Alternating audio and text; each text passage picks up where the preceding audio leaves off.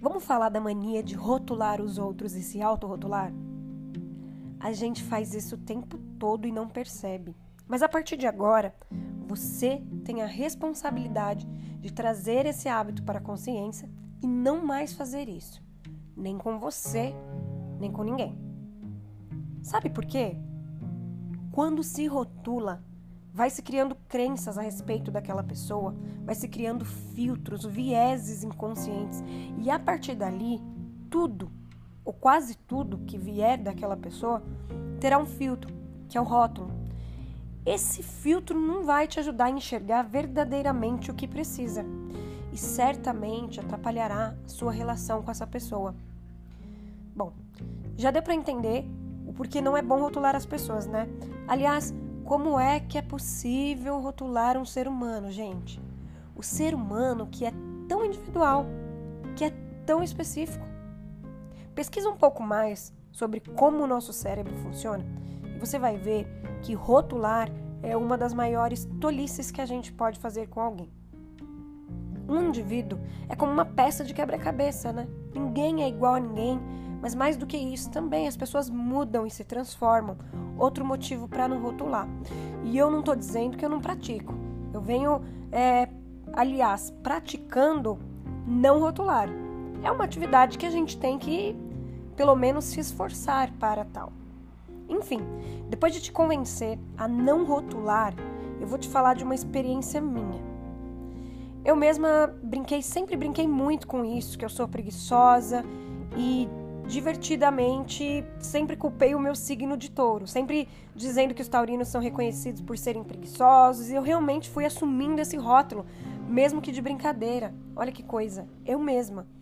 Eu já ouvia da minha mãe na minha adolescência que eu era preguiçosa, então eu creio que isso meio que entrou de jeito no meu inconsciente. E para tudo que eu fazia, eu pensava assim de mim. Eu me via assim. Agora, veja só, já adulta, apesar de sempre eficiente em tudo que eu faço, fazia, é, ainda assumia esse rótulo de preguiçosa e sempre trazendo o tom de humor com isso. Quer dizer, onde eu iria achar que isso poderia prejudicar a minha imagem? Afinal, é brincadeirinha, certo? Só que não grande parte de mim, olha só, né? Grande parte de mim já acreditava que eu era preguiçosa. E quando eu ia começar alguma coisa, realmente algo me dizia: "Para quê? Se você nem vai terminar já que é preguiçosa?" Pensa bem no impacto disso, gente, de você pensar assim de você mesmo.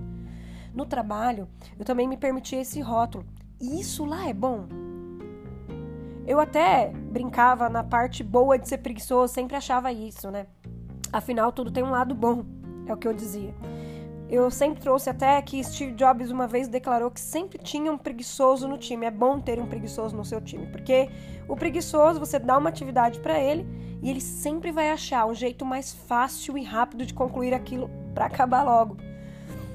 Vê como é que a gente pode encontrar coisa boa mesmo onde você não vê que é ruim. Mas até minha própria chefe me enxergava como uma pessoa preguiçosa, porque eu mesma trazia esse letreiro na minha testa, né? Imagina o que se passa na cabeça dela e dos demais colegas ao pedir algo para mim. Pensa bem nos impactos que isso pode me trazer. Foi um dia em que, brincando mais uma vez com isso, um colega de trabalho me disse assim: Onde que você é preguiçosa? Logo você, uma mulher que acorda cedo para ler, escreve, se exercita, cuida da alimentação, trabalha tantas horas por dia, ainda faz conteúdos, etc, etc. Listou uma série de coisas que eu mesma não valorizava. Nessa hora eu simplesmente travei. Eu pensei: Jesus amado, eu não sou preguiçosa, não. Olha quanta coisa eu faço o tempo inteiro. Eu posso até não gostar de algumas tarefas chatas, mas e daí? Todo mundo gosta de tudo, por acaso?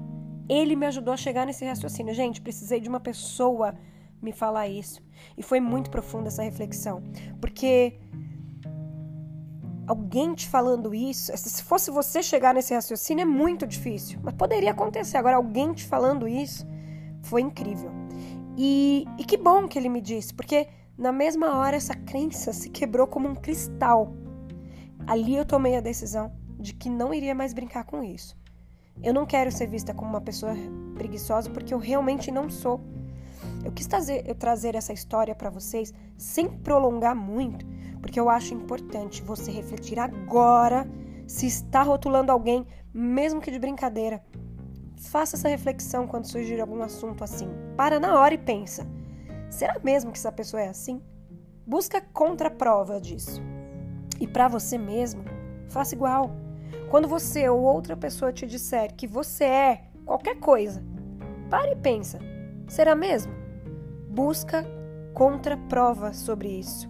Se você encontrar, isso não passa de um rótulo. E se você detectou esse rótulo, veja se ele é bom ou não.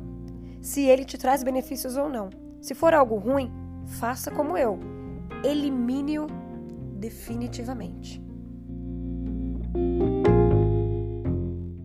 Se o que eu falei aqui faz sentido e você pensou em alguém, não deixe de compartilhar esse episódio. Eu adoraria saber o que você achou. Para isso, você me encontra no Instagram como Marina Kilk. Até mais!